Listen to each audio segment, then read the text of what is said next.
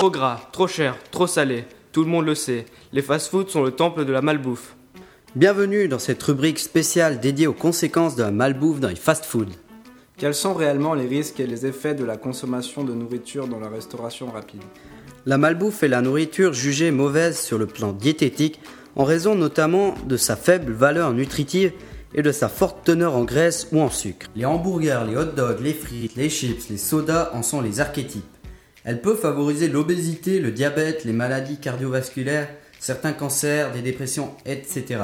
Alors, quels sont les apports nutritifs d'un hamburger? Ce qu'il faut savoir, tout d'abord, c'est qu'un hamburger couvre près d'un tiers de nos besoins en protéines et entre un quart et un tiers de nos besoins en corps gras, mais il nous apporte peu de vitamines et de sels minéraux. C'est pourquoi il est nécessaire de compléter et équilibrer nos besoins nutritionnels pour les autres repas de la journée. Même si ces besoins sont vitaux, les quantités de graisse, de sucre et de sel contenus dans ces aliments sont trop élevées.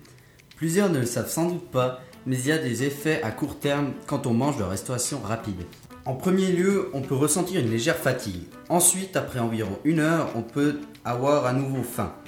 La raison est que dans cette nourriture, il n'y a pas de bonnes protéines. En effet, les mauvaises protéines ne jouent pas le même rôle que les bonnes protéines qui sont capables de nourrir réellement le corps et de lui donner l'énergie nécessaire. Pour conclure, nous pensons qu'il est préférable de manger équilibré dans un restaurant ou à domicile, même si les dépenses occasionnées sont souvent plus importantes. À ce sujet, nous vous conseillons de regarder un film qui vous montrera concrètement toutes les conséquences de la malbouffe. Fast Food Nation. Merci de votre écoute et surtout n'oubliez pas, faites attention à votre alimentation.